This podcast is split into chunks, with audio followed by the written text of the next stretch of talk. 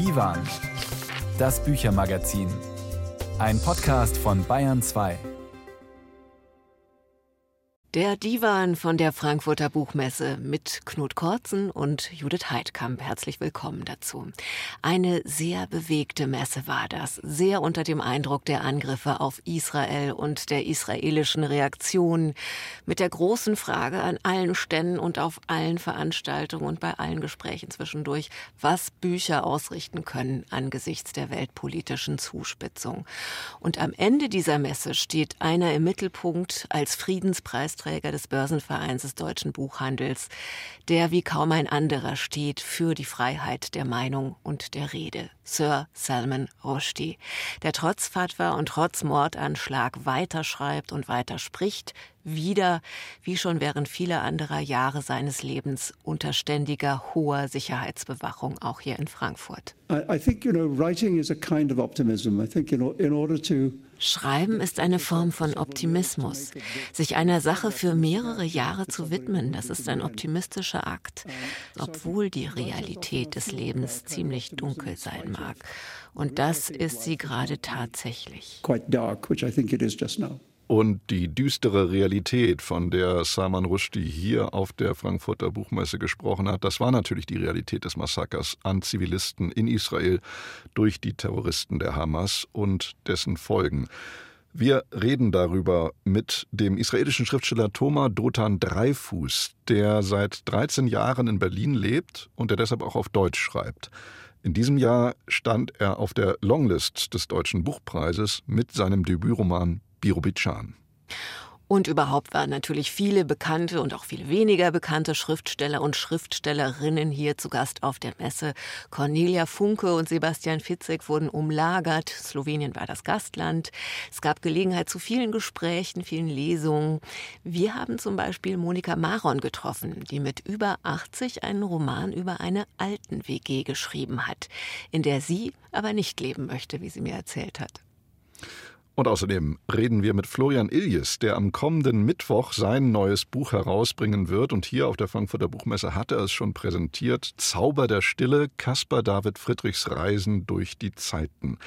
Der Kunsthistoriker, der einstige Kunsthändler, der Kurator und vor allem der Bestseller-Autor Florian Illies hat hier auf der Gemeinschaftsbühne von ARD, ZDF und Dreisat mit uns über den Maler Caspar David Friedrich und dessen enorme Wirkkraft gesprochen. Nicht zuletzt hat dieser Caspar David Friedrich viele andere Künstler beeinflusst, zum Beispiel den Trickfilmzeichner Walt Disney. Soweit also der Ausblick auf das, was Sie in dieser Stunde hier erwartet auf Bayern 2 im Büchermagazin Divan. Seit seinem 1981 erschienenen Meisterwerk Mitternachtskinder, so heißt es in der Begründung der Jury des Friedenspreises, beeindruckt Salman Rushdie durch seine Deutungen von Migration und globaler Politik. In seinen Romanen und Sachbüchern verbindet er erzählerische Weitsicht mit stetiger literarischer Innovation Humor und Weisheit. Dabei beschreibt er die Wucht, mit der Gewaltregime ganze Gesellschaften zerstören, aber auch die Unzerstörbarkeit des Widerstandsgeistes Einzelner. Und daran musste sicher nicht nur ich, sondern wir alle denken, als wir Rushdie hier auf der Buchmesse gesehen haben, mit dem einen dunklen und dem einen durchsichtigen Glas in der Brille seit dem lebensgefährlichen Messerattentat auf ihn im letzten Sommer, bei dem er ein Auge verloren hat. Im kommenden Frühjahr wird Knife erscheinen, Messer, das Buch, in dem er darüber schreibt, wie er überlebt hat und wie er weiterlebt. Die 1989 ausgesprochene iranische Fatwa gilt übrigens bis heute. Auf der Messe wurde Rushdie gefragt, ob sein Roman Die satanischen Verse heute unter ganz anderen Bedingungen überhaupt noch erscheinen würde oder ob vor lauter Vorsicht und Achtsamkeit solche Bücher heute keine Chance mehr hätten. The serious question about young writers. I mean, I'm not a young writer. so I'm watching from some distance. Die ernste Frage für junge Schriftsteller, und ich betrachte das ja mit etwas Distanz, ist diese Unsicherheit, was erlaubt ist. Und ich sorge mich darum, denn ich denke, jeder darf über alles schreiben. Die einzige Frage ist, ob er es gut oder schlecht macht. Wenn nur noch Frauen über Frauen und Menschen aus Indien über Menschen aus Indien und Heteros über Heteros schreiben können und so weiter, dann ist das das Ende der Kunst. Sollte da Nervosität bei jungen Autoren sein, diesen Pfad zu verlassen, wie man sagen könnte. Ich ermutige Sie alle, das zu tun. And I encourage them all to do so. Salman Rushdie, Friedenspreisträger des deutschen Buchhandels 2023. Seine Fantasie, seine Literaturwelt, den Reichtum seiner Sprache und seiner Ideen können Sie zum Beispiel hören in einem Podcast von uns. Kleiner Hörtipp an dieser Stelle. Rushdies Roman Shalimar der Narr, gelesen von Gerd Heidenreich, produziert vom Bayerischen Rundfunk, ab sofort zu finden in der ARD Audiothek. Einen frühen Aufreger hatte diese 75. Frankfurter Buchmesse gleich zu Beginn, als der slowenische Philosoph Slavoj Žižek als einer der Vertreter des Ehrengastlandes Slowenien für einen Tumult schon bei der Eröffnungsfeier sorgte. Der 74-jährige Žižek sagte, man müsse die Rechte der Palästinenser in Gaza genauso verteidigen, wie man den Antisemitismus bekämpfen müsse.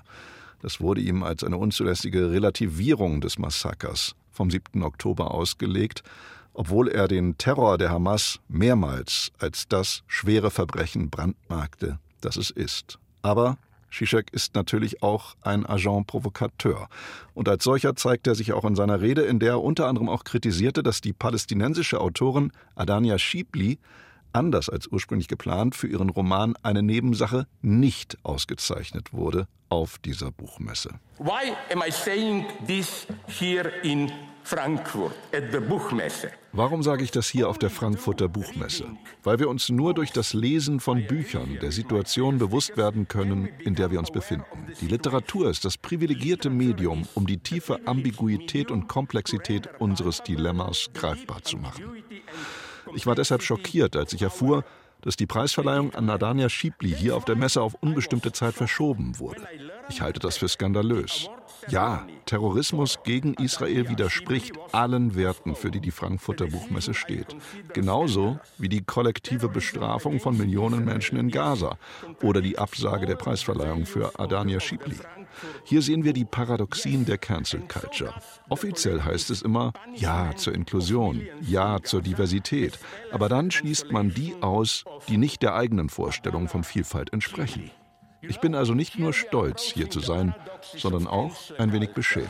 Official notice is, yes, inclusion, diversity, but then all that cancel culture does is excluding those who don't fit your notion of inclusion and diversity. So I'm not only proud to be here, I'm also a little bit ashamed. Soweit Slavoj Žižek.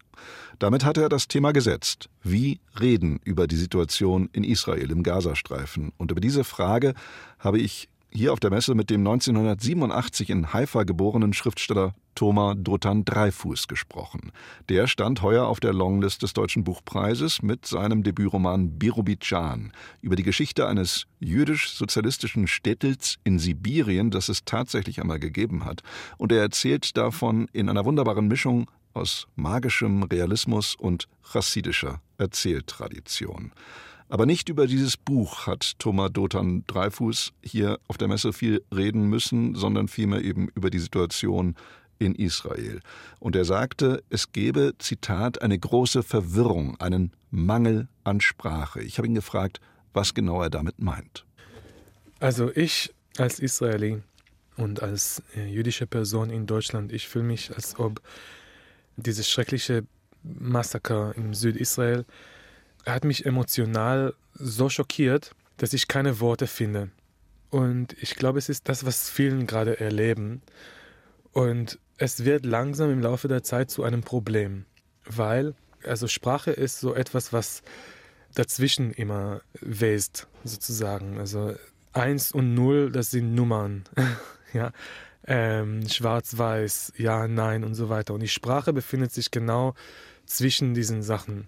Und wenn man heute nicht mehr sagen kann, dass zum Beispiel die Palästinenserinnen Menschenrechte haben, ohne dass sofort dieser Person Hamas-Unterstützung vorgeworfen wird, dann haben wir keine Sprache mehr, weil das ist so direkt an den Rand geschoben. Ja, ich bin kein Hamas-Unterstützer. Ich glaube, es ist sehr selbstverständlich, obwohl ich habe letztlich herausgefunden, dass es nicht so selbstverständlich ist und dass ich das tatsächlich wiederholen soll, dass ich diese Angriff im Südisrael völlig komplett äh, verurteile. Das könnte auch meine Familie sein, die auch in Israel leben, aber ein bisschen weit weg. Und deshalb finde ich das sogar lächerlich, dass mir das vorgeworfen wird. Manchmal, wenn ich sage, ja, Moment mal, aber wird Hamas wirklich dadurch zerstört, dass wir jetzt Gaza bombardieren? Zum Beispiel. Sie leben seit 13 Jahren in Berlin. Israel ist für Sie, der Sie in der Diaspora leben, nicht länger der sichere Hafen, in den Sie als Jude im Zweifelsfall zurückkehren können, sagen Sie. Ihre Familie lebt nach wie vor in Israel. Ich glaube, auch einzelne Familienmitglieder sind jetzt eingezogen worden zum Militär, oder? Ja, einige Familienmitglieder sind eingezogen. Wahrscheinlich wäre ich auch eingezogen werden, wenn ich dort geblieben wäre vor 13 Jahren. Und das, ja, das macht mir große Sorgen. Aber dass, dass es keine sichere Hafen mehr ist, habe ich in Bezug auf den Bruch gesagt, der es gerade in der jüdischen Welt gibt. Äh, nämlich, dass unsere Existenz auch in Berlin und in Frankfurt und in Paris äh, dadurch ermöglicht war, dass Israel ein sicherer Ort ist. Und auch wenn wir dort schon Terrorangriffe hatten und so weiter und so fort, und wir wussten eigentlich, dass es nicht wirklich so sicher, ähm, das haben wir ganz angenehm verdrängt. Und nach diesem Angriff am 7. Oktober 23, das ist einfach unverdrängbar mehr. Und deshalb plötzlich diese Möglichkeit, diese Option, diese letzte, also wenn, wenn alles so schlimm wird in Deutschland zum Beispiel und unsere letzte Möglichkeit, einfach alles einpacken und wegzugehen nach Israel, haben wir eigentlich nicht mehr.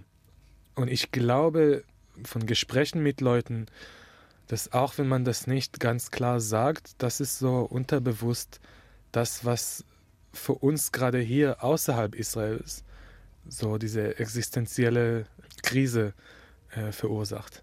Ja. Der slowenische Philosoph Slavoj Žižek sagt, es gebe ein Analyseverbot, seiner Meinung nach, die Situation in Israel und Palästina betreffend. Jeder, der die Lage zu analysieren versuche, werde automatisch verdächtigt, den Terrorismus der Hamas zu rechtfertigen oder gar zu unterstützen. Die linke amerikanische Theoretikerin Judith Butler spricht in einem Beitrag für die London Review of Books dieser Tage sogar mit einem deutschen Wort vom German Denkverbot und sie behauptet, gewisse Tatsachen über die Lage in Gaza und Israel dürften nicht ausgesprochen werden. Sie sind selbst mit vielen deutschen Linken befreundet, in dieser Szene auch unterwegs und sagen gleichzeitig, die israelische Linke sei seit dem schrecklichen Massaker am 7. Oktober eine einsame Gruppe geworden. Teilen Sie die Kritik von Butler und Zizek? Gibt es Denk- und Analyseverbote? Also ich glaube, dass meine europäische Linke habe ich schon gesehen, wie man diesen Angriff feiert, als Dekolonisierung oder was weiß ich, was ich nicht nur für böse und unmenschlich halte, sondern auch für dumm, weil Dekolonisierung ist eine echte Sache und etwas, was eine, jemand mit einer linken Position eigentlich doch anstreben soll. Aber wenn wir sagen, so sieht es aus, dann wir schießen uns in die Beine sozusagen, wie man das sagt. Und andererseits in Deutschland gibt es schon eine merkwürdige andere Tendenz, wo man wirklich sehr, sehr schwer Israel kritisieren kann, auch in den Linken, also nämlich die Antideutsche und so weiter und so fort.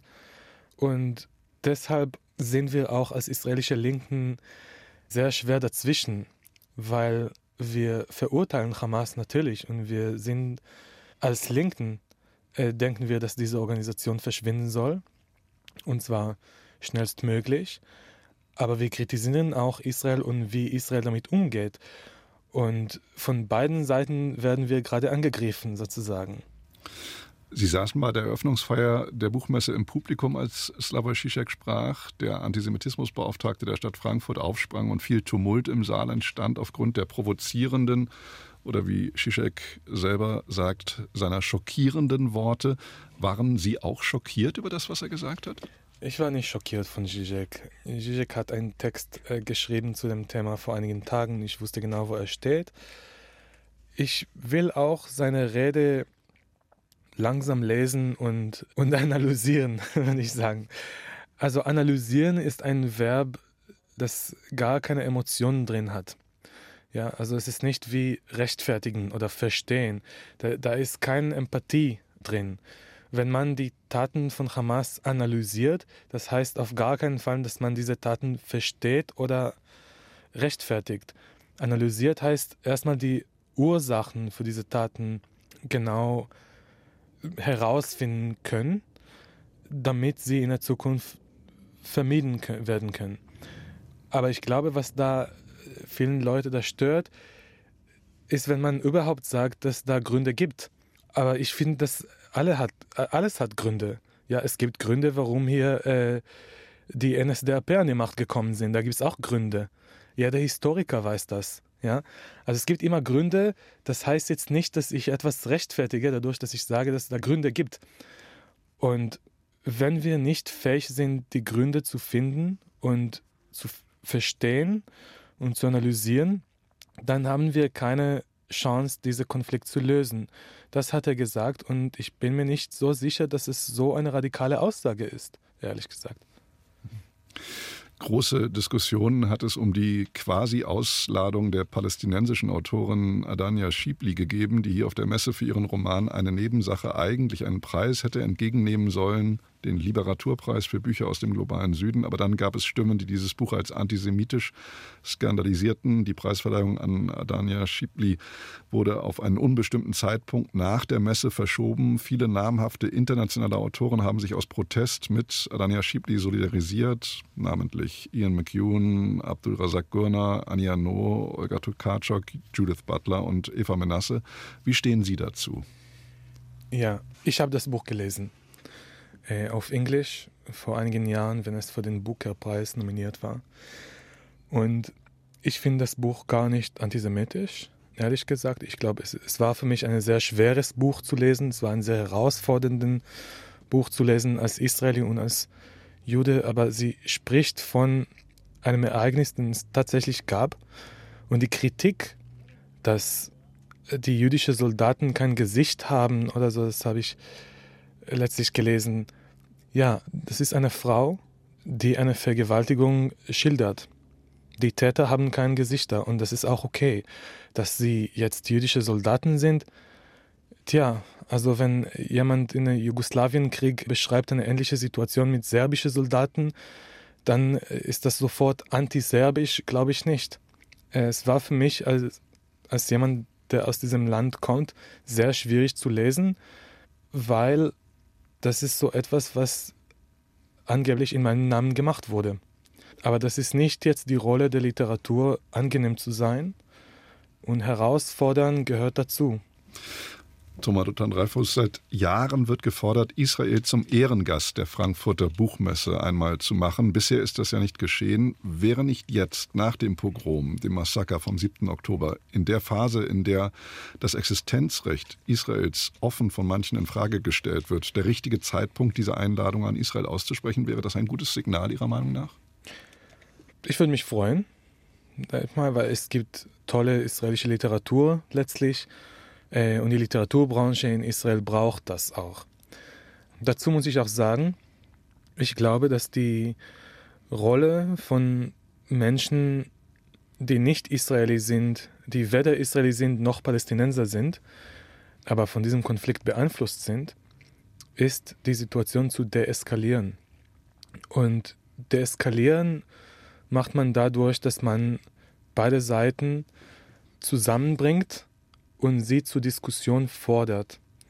Und deshalb, wenn es zum ersten Mal in der Frankfurter Buchmesse zwei Entitäten zu Gastländer äh, gebracht werden könnten, dann äh, würde ich mich sogar mehr freuen.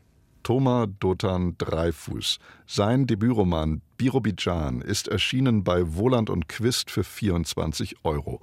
Das Gespräch mit dem Autor haben wir hier auf der Frankfurter Messe am Mittwoch aufgezeichnet. Sie hören Bayern 2, das Büchermagazin Divan von der Frankfurter Buchmesse. Monika Maron, einst bekannt geworden für ihren Bitterfeld-Roman Flugasche, der in der DDR nicht erscheinen durfte. Sie ging in den Westen, wurde erfolgreich in West und Ost als Autorin, war nicht immer nachsichtig mit den deutsch-deutschen Entwicklungen. 40 Jahre lang veröffentlichte sie beim Fischer Verlag immer mit streitbaren Meinungen, bis es vor drei Jahren zum Eklat kam und der Verlag den Vertrag mit ihr beendete. Jetzt ist am neuen Ort beim Hamburger Verlag Hoffmann und Kampe wieder ein Roman von Monika Maron erschienen. Das Haus heißt er und trägt ein Reh auf dem Titel. Denn es geht um Rückzug aufs Land und in die Natur, um eine Senioren-WG und sogar, wie manche der Figuren sarkastisch sagen, um einen Gnadenhof. Tatsächlich ist das eine sehr luxuriöse Variante von WG, um die es da geht. Ein Herrenhaus, eine Stunde von Berlin, saniert mit Park.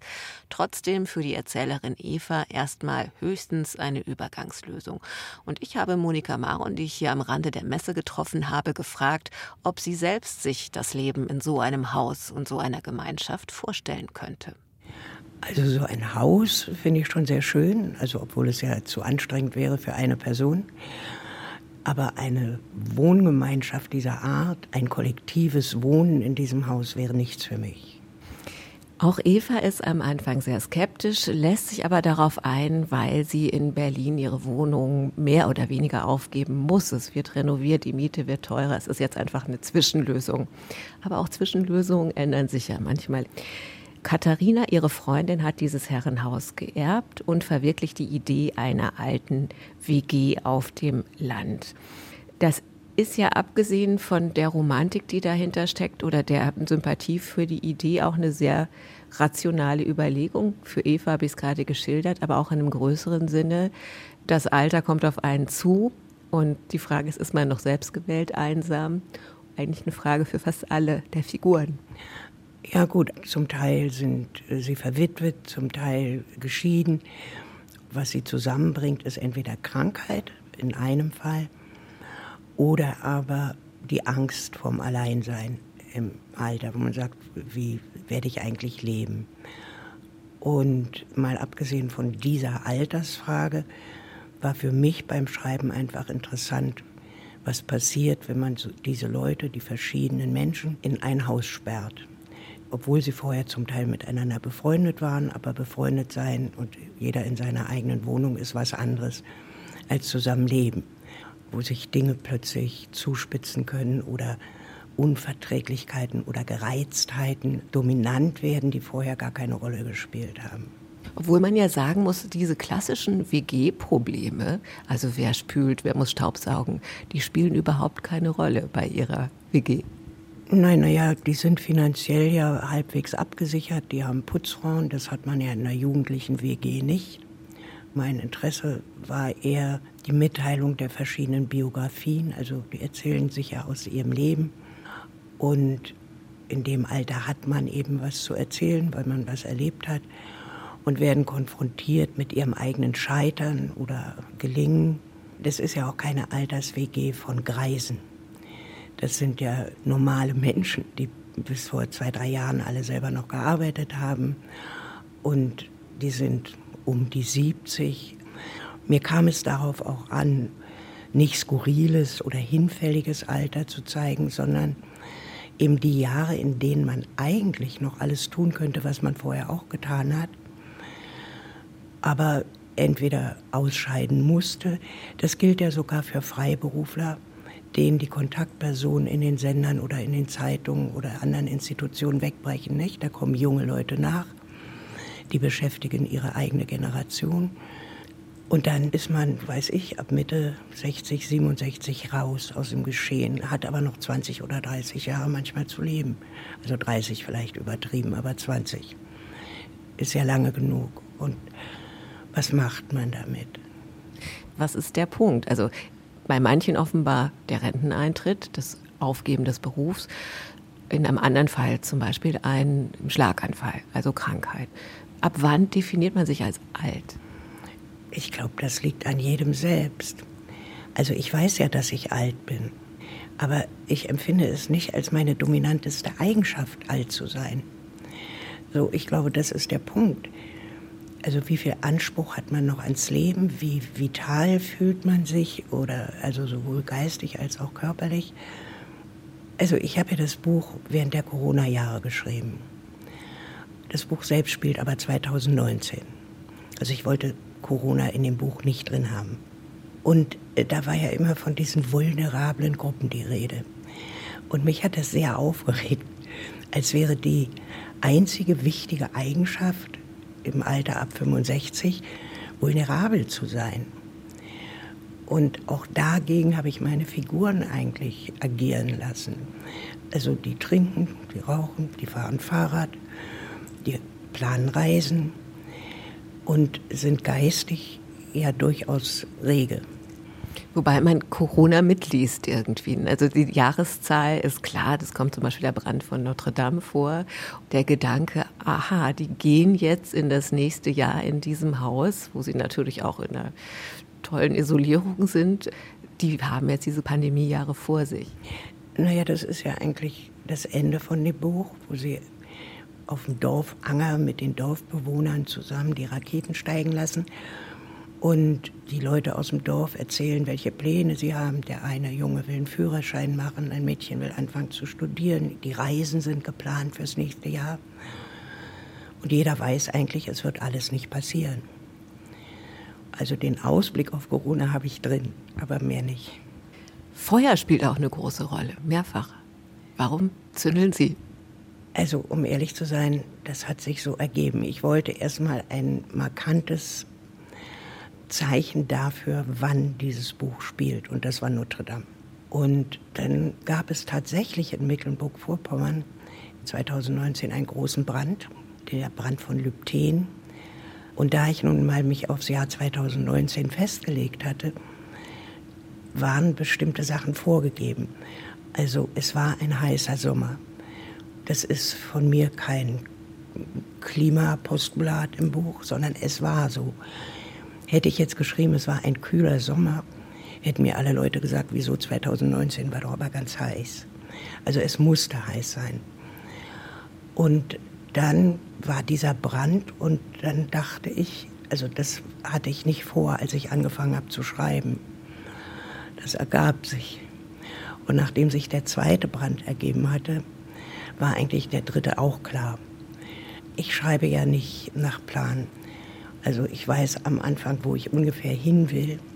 Ich weiß nicht, wie ich dahin komme und habe auch keine konkreten Vorstellungen. Ich fand, es war auch eine interessante Ebene zu den Debatten und Diskursen, die sich im Buch ergeben und die für das Buch und für die Gruppe ja ganz wichtig sind. Die aber, weil wir ja lange über einen längeren Zeitraum teilnehmen, auch manchmal stehen bleiben, manchmal weitergeführt werden. Manchmal sind Empörungen auch nicht so wichtig. Es kommen viele Themen vor, die Sie selber beschäftigt haben. Also zum Beispiel unterhalten sich zwei Frauen darüber, dass sie es beide blöd finden, dass immer die weibliche Form erwähnt werden muss. Oder einer aus der Gruppe nervt die anderen immer ein bisschen, weil er bei jeder Hitze und jeder Temperatur auf den Klimawandel hinweist. Und trotzdem passieren gleichzeitig diese drei Brände. Ist das ein milder Blick von Monika Maron auf die Debatten, die sie ihr Leben lang ja immer auch selber mitgeführt hat. Also eigentlich kein milder Blick, nur die Leute müssen sich ja am nächsten Tag wieder begegnen. Mir ist in ein paar Rezensionen irgendwie aufgefallen, dass vermisst wird, dass ich diesen Streit eskalieren lasse. Nur wenn ich das gemacht hätte, wäre das Buch auf Seite 50 zu Ende gewesen. Die müssen sich ja vertragen. Ihr Rückzug ist zum großen Teil verbarrikadiert, also sie haben die Wohnung nicht mehr und sie wollen ja da weiter miteinander leben. Das heißt, sie müssen den Streit entweder irgendwo ruhen lassen oder sie müssen die Sache klären, um die es geht. Also wie mit dem Hund zum Beispiel. Das muss geklärt werden. Und andere Sachen hört man auf zu streiten, weil man weiß, beim Frühstück sieht man sich wieder und das wäre kein schönes Leben. Der Hund kommt in fast allen Monika Maron Büchern vor. Ist das Absicht? Naja, ich brauchte etwas, woran sich etwas entzündet. Und aus eigener Erfahrung weiß ich, dass so ein Hund das sein kann. Manche haben Angst, manche finden Hunde doof. Ich denke nicht, in jedem Buch muss ein Hund vorkommen. Aber über Hunde weiß ich einfach viel. Und insofern bietet es sich an. Und eine Katze ist in dem Fall kein Äquivalent gewesen. Der Konflikt um den Hund entzündet sich an einer Allergie oder nachher an einer Hundeangst, an einer Phobie. Diese Phobie hat eine Person, die von Eva mit am wenigsten gemocht wird, Gerlinde, die Frau eines Althistorikers, der zur Gruppe gehört. Man hat Momente der Sympathie und man hat Momente der Antipathie. Aber bei Gerlinde, finde ich, überwiegt die Antipathie. Liege ich falsch? Nicht ganz, aber als die dann mal weg müssen nach Berlin für längere Zeit, dieses Ehepaar. Da sagt sie ja, dass wenn die beiden weg sind, fehlen sie mehr als jeder andere. Und sie sagt selbst Galinde mit ihren Seidenblusen und der Schleife am Hals. Als Stabilisator dieser ganzen Gruppe oder auch als Gleichgewicht. Die anderen sind ja nun alle allein oder gescheitert. Und das ist eine Stabilität, so eine bürgerliche Stabilität, die manchmal befremdlich ist, aber wenn sie weg sind, fehlen sie.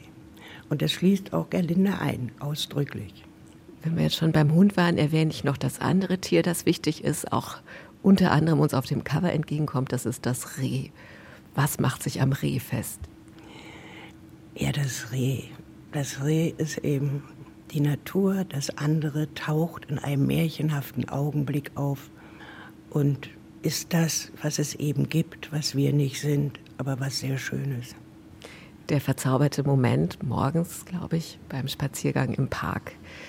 Sie könnten erzählen die Geschichte von den Städtern, die sich auf dem Dorf integrieren. Das ist eine Geschichte, die man kennt, die könnte man erwarten, die erzählen Sie aber nicht. Sie könnten erzählen die Geschichte vom Zusammenraufen zu einer verschworenen Gemeinschaft. Erst mögen sich alle nicht so richtig und zum Schluss sind alle ein Herz und eine Seele. Die erzählen sie aber auch nicht. Sie könnten erzählen die Geschichte von der Selbsterkenntnis durch das Auseinandersetzen mit alten Briefen und Dokumenten. Das ist eine besonders irreführende Fährte, die Sie aber auch legen. Und Sie könnten sogar die Geschichte vom Mord in der alten WG erzählen. Es gibt jemand, der auftaucht und das offenbar vorhat. Das alles tun Sie aber nicht. Sie deuten das an und dann lassen Sie es wieder. Sie lassen die Muster hinter sich. Warum? Ja, warum? Jede Verengung war mir nicht interessant. Also wenn ich mich auf einen Erzählpfad begeben hätte. Das war die Corona-Zeit, in der man viel allein war. Ich war die Hälfte der Zeit des Schreibens auf dem Land, wo man noch alleiner ist eigentlich. Und bin jeden Morgen in dieses Haus gegangen zu den acht Leuten und war auf die Art nicht allein und dachte, es ist nicht irgendwas Zielführendes, weil so lebt man ja auch nicht, sondern das ist ein Teppich und kein Seil. Ein paar Sachen, die Sie über Umgang mit Konflikten und Stabilität gesagt haben, könnte man auch auf die Schriftstellerinnen-Situation beziehen, in der Sie waren. Es ist der erste Roman im neuen Verlag. War es ein besonderer Druck, dieses Buch zu schreiben? Ja, ja, das war es schon, weil Hoffmann und Kamper hat mich wirklich warmherzig aufgenommen und ich fühle mich da sehr wohl. Und sie haben ja innerhalb von einem halben Jahr alle meine Romane neu aufgelegt. Und ich habe gedacht, wenn ich dieses erste Buch für Hoffmann und Kampe verbassele, das wäre besonders schrecklich. Also wenn ich das bei Fischer gemacht hätte, gut, die haben genug Bücher von mir und wenn eins völlig daneben geht, na gut. Aber das war lange Zeit wirklich ein Druck. Und jetzt sind Sie erleichtert? Naja, sagen wir mal, es ist nicht ganz daneben gegangen und der Verlag ist zufrieden. Und manche Menschen auch. Also insofern bin ich erleichtert, ja. Monika Maron, das Haus, Hoffmann und Kampe, 25 Euro. Bayern 2, das Büchermagazin von der Frankfurter Buchmesse, auf der die Landesrundfunkanstalten der ARD gemeinsam mit dem ZDF und Dreisat eine große Literaturbühne bespielen. Auf der war am Freitagmorgen Florian Illies zu hören. Verfasser zahlreicher internationaler Bestseller, 1913, der Sommer des Jahrhunderts, Liebe in Zeiten des Hasses. Und jetzt hat der Kunsthistoriker Illies sich mit Caspar David Friedrich beschäftigt, dessen 250. Geburtstag im nächsten Jahr gefeiert wird. Ein Buch über einen Maler und über eine ganze Epoche. Knut Kortzen hat Florian Illies vor dem Messepublikum hier in Frankfurt gesprochen. 2015, Florian Illies, haben Sie einen zweiseitigen Liebesbrief an jenen Maler verfasst und veröffentlicht, dem Sie nun eine Liebeserklärung in Form eines ganzen Buches nachfolgen lassen. Sie haben aus Ihrer bodenlosen Melancholie, so haben Sie damals direkt adressiert an Caspar David Friedrich geschrieben, Sie haben aus Ihrer bodenlosen Melancholie heraus Bilder geschaffen, die uns bis heute erzählen von der schmerzhaft schönen Sehnsucht nach dem Glück. So hieß es damals im Liebesbrief an den großen Meister. Gab es eigentlich oder gibt es den einen Moment, den Sie benennen könnten, wo Sie Ihre Liebe zu Caspar David Friedrich entdeckt haben? Ja, das war ein langer Weg, weil ich erst in mir einen sehr großen Trotz spürte. Das ist so wie mit Goethe oder Bach. Äh, man hat das Gefühl, als ordentlicher äh, Deutscher hat man den zu lieben. Und Caspar David Friedrich gehört so wirklich zum Bildungskanon dazu und nicht nur zum Bildungskanon, sondern auch letztlich zum Verehrungskanon. Ich habe mich da unglaublich lange gegen gewehrt und dachte immer, naja, das Bild ist doch nicht so gut und er konnte keine Figuren malen und das hier ist ein bisschen statisch und äh, war das wirklich so modern, zu der Zeit so zu malen. Und dann irgendwann war ich ihm doch erlegen und dann habe ich gemerkt, ist, jeder Widerstand ist zwecklos. Solche Himmel hat nur er gemalt, solche Himmel, die uns heute, 250 Jahre später, so berühren können, das ist eine Leistung, die hat tatsächlich nur dieser wundersame Kauz von der Küste Caspar David Friedrich vollbracht und deswegen, ich kann das Datum nicht mehr wirklich so benennen, aber Sie haben ja meinen alten Liebesbrief schon ausgegraben. Also zehn Jahre ist diese Liebe sicherlich schon her. Caspar David Friedrich war ja selbst ein großer Liebender, der aber im Falle eines anderen Großen, nämlich im Falle von Johann Wolfgang von Goethe, auf wenig Widerliebe gestoßen ist. Caspar David Friedrich hat korrespondiert mit Goethe, er bewarb sich auch mal um einen Preis, den Goethe ausgelobt hatte, den hat er auch bekommen. Aber Goethe versagte ihm dennoch die richtige Anerkennung, um die Friedrich ja regelrecht gebettelt hat bei ihm. Man kann sagen, Goethe hat ihn regelrecht verkannt. Was missfiel Goethe an äh, Friedrichs Gemälden? Also es ist eine ganz rührende Geschichte. Ich erzähle sie auch in allen wirklich ungeheuer komischen Details in meinem Buch. Äh, Friedrich äh, bittet um diese Liebe und er schickt permanent Bilder nach Weimar zu dem armen Goethe und der, der weiß nicht, was er damit machen soll. Er kriegt zweimal im Jahr riesige Bilderkisten mit Bildern, die ihm überhaupt nicht gefallen und er schickt die zurück. Heute würde man sagen, wie dumm von Goethe. Weimar hätte heute das schönste Caspar David Friedrich Museum der Welt. Er hat eigentlich alle seine wichtigen Bilder einmal in der Holzkiste nach Weimar geschickt ein, zweimal kauft dann aus Gnade Goethe auch ein Bild. Nein, es war ganz einfach. Die Melancholie, diese Sehnsuchtsmalerei, die wir bei Friedrich heute lieben, die hat Goethe wahnsinnig gemacht. Goethe wollte, dass Kunst fröhlich macht, dass Kunst einem das Leben erleichtert. Er hatte eine ganz klassische Auffassung von Kunst eigentlich als einer Dienstleistung, die dem Mensch das Leben ein wenig äh, versüßt. Und da war natürlich Friedrich genau der Falsche dafür. Und es würde immer schlimmer, Goethe wird immer wütender. Und es gibt ein Briefzitat von ihm, wo er dann auch sagt, er kann diese Wut gegen Friedrich kaum noch kontrollieren. Er hätte sogar einmal ein Bild von ihm an der Tischkante zerschlagen. Also es ist eine sehr faszinierende, aufgeladene Beziehung zwischen diesen beiden vielleicht größten Geistern Deutschlands in der ersten Jahrhunderthälfte. Davon erzähle ich zum Beispiel äh, in meinem neuen Buch, weil man darin so viel versteht. Goethe wollte, dass die Kunst den Menschen Antworten gibt. Und Friedrich wusste, dass die Kunst den Menschen nur Fragen stellen kann. Goethe hat ihn ja auch besucht einmal in seinem Dresdner Atelier an der Elbe 33, lautete die Anschrift. Es ist ja sehr erstaunlich, wer alles dabei Caspar David Friedrich in seinem Atelier vorbeigekommen ist. Sie erzählen davon in Ihrem Buch, die haben sich ja regelrecht die Klinke in die Hand gegeben. Alexander Turgenew war da, äh, Heinrich von Kleist, die hatten offenbar besser als Goethe erkannt, was für ein großer Künstler Friedrich war. Sie schreiben, bei ihm war eigentlich immer Tag der offenen Tür. Wie muss man sich das Atelier von Caspar David Friedrich vorstellen? Also man muss sich das Atelier als den leersten Raum Dresdens vorstellen, was sich offenbar dadurch ergibt, dass er Sternzeichen Jungfrau und Aszendent Jungfrau war, also der Reinlichkeit und Ordnungssinn bei ihm im Quadrat vorhanden war. Wir kennen ein paar Gemälde seines Ateliers von seinem Malerfreund Kersting in den Museen in Dresden und in Hamburg. Da sieht man, da ist nichts in diesem Atelier. Da steht eine Staffelei und davor denkt der Maler über das Bild nach. Er hat sogar die Fenster verdunkelt. Er wollte die Außenwelt komplett außen vor halten und nur die Menschen ließ er hinein. Warum? Weil er Bilder verkaufen musste. Er ist wirklich der Künstler der Zeitlebens eigentlich am Hungertuch nagte und wirklich jeder, der irgendwie Interesse hatte, kam hinein, aber all die Heinrich von Kleist und Turgenev kamen leider doch eher nur zum Reden. Also die haben dann keine Bilder gekauft und er musste wieder warten, dass andere hineinkamen, um doch Bilder von ihm zu kaufen. Und es gibt nur eine einzige Ausnahme. Dann durfte man Friedrich nicht stören in seinem Atelier. Und das finde ich ein wunderbares Detail, das so viel erzählt über den Kern seiner Kunst. Seine Ehefrau Line, die er sehr spät geheiratet hat, mit, er war schon 45 und sie war 25. Und diese Caroline Bommer, die sagte, sie ließ immer die Menschen rein. Nur in einem einzigen Moment durfte man Kaspar nicht stören. Das war der Moment, wenn er Himmel malte. Denn Himmel malen ist für ihn wie Gottesdienst. Und das finde ich so ein wunderbares Zitat, weil das vielleicht auch erklärt, warum in diesen Himmeln so eine unglaubliche Energie steckt, wenn das für ihn so ein feierlicher, fast heiliger Akt war, diese Himmel zu malen, dass wir heute, selbst wenn wir diesem christlichen Glauben, den er vertreten hat, überhaupt nicht angehören, etwas Feierliches spüren und das scheint, wenn man sich die Hashtags und die Bilderwelten bei Instagram anguckt, in Indonesien genauso zu funktionieren wie in Mexiko, egal ob beim hinduistischen, buddhistischen, christlichen oder ich denke auch bei einem Atheisten mit Restwärme ist da ein Zugang zu diesen Himmeln von Friedrich möglich.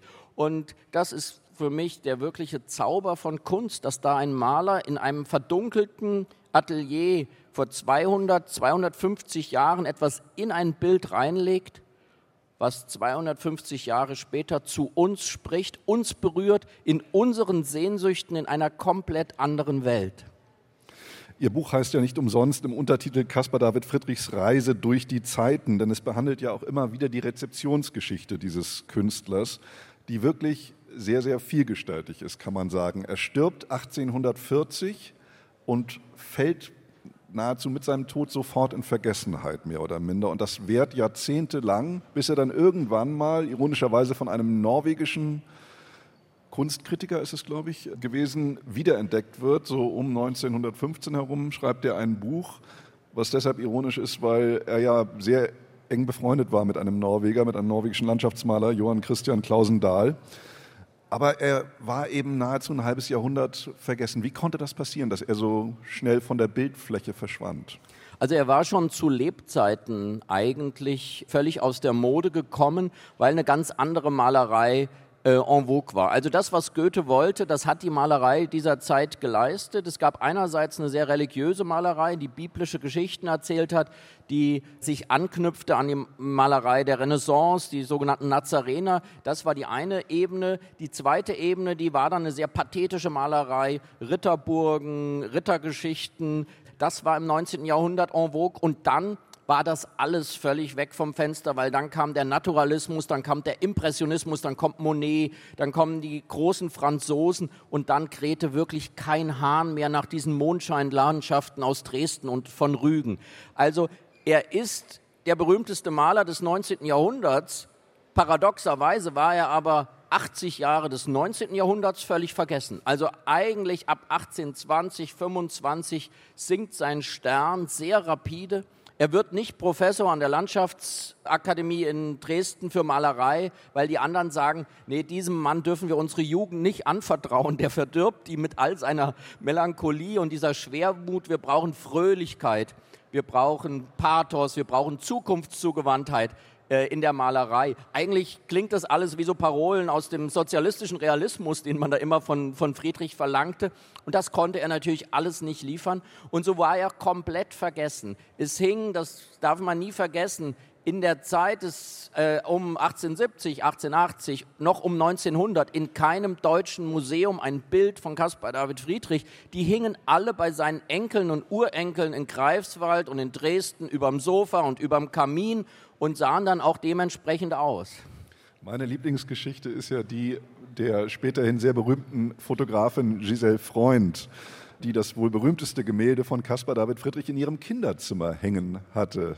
Ja, der Kreidefelsen auf Rügen, der hing äh, im Kinderzimmer von Giselle Freund, als sie noch Gisela hieß. Und auch das Bild hieß anders. Das Bild hieß nämlich Karl Blechen.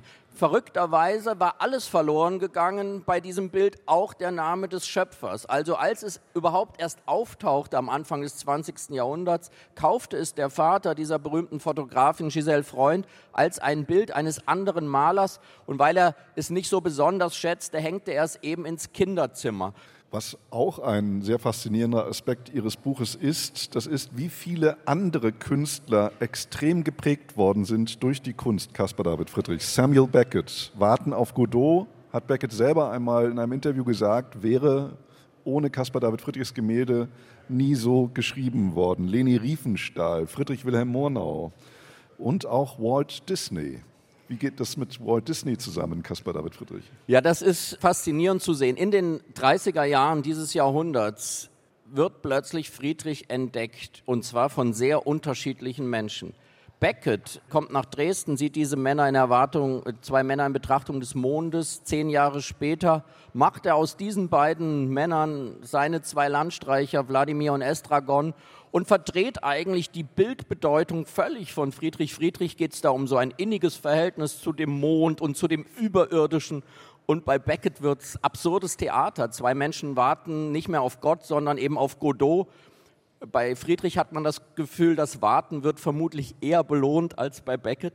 Parallel dazu entdeckt Leni Riefenstahl und die Nationalsozialisten Friedrich für sich. Sie sehen etwas ganz anderes in ihm. Sie entdecken den Germanen, den Maler von der Küste. Sie haben das Gefühl, da können sie so eine deutsche Ahnenlinie der Kunst aufbauen. Und dann, genau in diesen 30er Jahren, kommt der junge Walt Disney aus Hollywood nach München und sieht Caspar David Friedrichs sieht sich jeden Friedrich in Deutschland an, kauft sich jedes Buch, kauft sich jede Postkarte und malträtiert seine armen Zeichner in den Studios in Hollywood, als sie den Film Bambi zeichnen, dieses Bambi darf nur durch Landschaften von Caspar David Friedrich laufen. Und schauen Sie sich nochmal den Ursprungsfilm an. Sie werden sehen, dass Bambi aus Hollywood, es läuft nur durch die sächsische Schweiz, maximal durchs Riesengebirge und einmal läuft es sogar durch die Ostsee. Also man sieht, dieser Caspar David Friedrich kann die unterschiedlichsten Menschen zu unterschiedlichsten Zeiten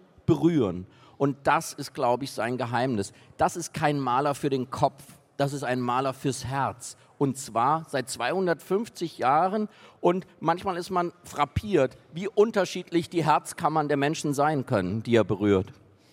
Ich glaube, jeder von uns hat den Wanderer über dem Nebelmeer vor Augen oder das Gemälde mit der Frau am Fenster. Und diese beiden Gemälde stehen eigentlich paradigmatisch für eine Tatsache bei Friedrichs Gemälden, die jedem sofort ins Auge fällt, nämlich die Gestalten wenden uns alle den Rücken zu. Genauso wie das Paar auf dem Gemälde auf dem Segler, das das Cover ihres Buches äh, ziert. Warum stehen eigentlich Caspar David Friedrichs Figuren immer mit dem Rücken zum Betrachter? Ja, ich habe da eine sehr eigene Theorie. Also der gute arme Friedrich wollte Künstler werden oder Zeichner, aber hatte ein Riesenproblem. Er konnte nicht zeichnen. Da würde man heute sagen, beim Arbeitsamt, er solle vielleicht eine andere Berufsausbildung wählen, aber dafür war er ein viel zu störrischer Pommer und er blieb dabei. Er zeichnete weiterhin sehr schlecht Figuren von vorne und die waren immer unendlich lang und die anderen Maler spotteten über ihn. Ach, da kommt wieder der Friedrich, der Mann, der keine Menschen malen kann. Bei sehr vielen seiner frühen Bilder sind die Figuren von anderen Malern hineingemalt, weil er so unfähig war, sie zu malen. Und dann, was macht dieser Friedrich? Man würde aus heutiger Ratgeberliteratur sagen, er verhält sich perfekt. Er macht aus seiner Schwäche seine allergrößte Stärke.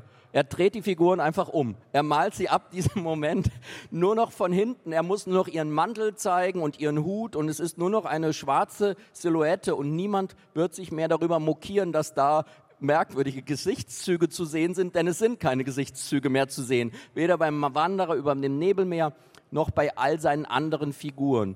Und dieser Trick ist aber natürlich in der zweiten Ebene nochmal so bedeutend, weil da dieser Wanderer über dem Nebelmeer steht, weil da dieser Mönch am Meer von hinten steht, können wir als Betrachter ins Bild reinsteigen. Wir können quasi hineinsteigen und uns diesen Mantel dieser Rückenfiguren umlegen und mit diesen Figuren aufs Meer des Jahres 1810, aufs Meer des Jahres 1820 gucken. Und das ist ein einzigartiger, wirklich ein Kniff, den er angewandt hat, um uns in seine Bilder reinzuholen. Ihm wurde von den 68ern, da stand er sehr unter Attacke, die 68er waren zornig, wie einst Goethe eigentlich auf Friedrich, weil sie gesagt haben, dieser Friedrich macht uns rasend, da ist so viel Passivität, diese Figuren stehen da immer nur und die gucken so zu, wie schlimm die feudalen Verhältnisse im 19. Jahrhundert sind und die tun nichts, die tun nichts. Das wurde ihm eben in den 1970er Jahren in Deutschland in hohem Maß vorgeworfen und ich glaube, dass man da was übersehen hat, gerade weil diese Figuren da so passiv stehen, aktivieren sie uns, uns als Betrachter und lassen uns eben nicht in Ruhe. Das führt dazu, dass man durch Bilderseele laufen kann in einem Museum. Sie kennen alle dieses Gefühl und es berührt einen nicht. Man geht und geht und geht und dann steht man vor einem Caspar David Friedrich und plötzlich macht es im inneren Klick und man ist ganz irritiert. Wieso kann dieses alte Bild mich in meiner jungen Seele so berühren? Er war einer der ganz großen Künstler. Er war ein verschrobener Spätzünder, wie Sie es äh, nennen. Er war der feinmalerischste Künstler der deutschen Romantik, so drücken Sie es aus. Und er war Kanarienvogelzüchter. Überraschenderweise stellte ich das fest bei meinem Recherchen und äh, viel tiefen Eintauchen in das Leben von Caspar David Friedrich. Der mag als Maler wirklich bedeutend gewesen sein, aber wirklich Herausragend war er als Züchter von Kanarienvögeln. Das ist sehr überraschend, weil nach allen anderen Quellen der Kanarienvogel sich in Deutschland eigentlich erst am Ende des 19. Jahrhunderts äh, verbreitete über Tiroler Bergleute, die in den Harz kamen und diesen Kanarienvogel oder den armen Kanarienvogel unten in den Schächten auf der Stange hielten, um zu gucken, wenn der von der Stange fiel, hieß es ganz schnell raus, weil da oben unten kein Sauerstoff mehr war. Aber Friedrich züchtete also offenbar bereits um 1810, 1820 Kanarienvögel und mein Buch heißt ja Zauber der Stille, aber das Gezwitscher von Kanarienvögeln äh, scheint ihn nicht weiter gestört zu haben. Nein, man darf sich künftig bei jedem Caspar David Friedrich, den man im äh, einem Museum sieht, vorstellen, dass im Hintergrund die Kanarienvögel gezwitschert haben, als es gemalt wurde. Florian Iljes neues Buch Zauber der Stille, Caspar David Friedrichs Reisen durch die Zeiten erscheint am kommenden Mittwoch bei S. Fischer für 25 Euro. Und am 7. November wird Florian Iljes in der Münchner Allerheiligenhofkirche den Ehrenpreis des bayerischen Ministerpräsidenten entgegennehmen im Rahmen der Verleihung des Bayerischen Buchpreises. Hier auf Bayern 2 live zu erleben am 7. November ab 20.05 Uhr. Die nächste große Literaturveranstaltung, auf die wir schon sehr gespannt sind. Das war das Bayern 2 Büchermagazin Divan von der 75. Frankfurter Buchmesse. Sie finden uns auch als Podcast in der ARD Audiothek. Danke fürs Zuhören, sagen Knut Kortzen und Judith Heidkamp.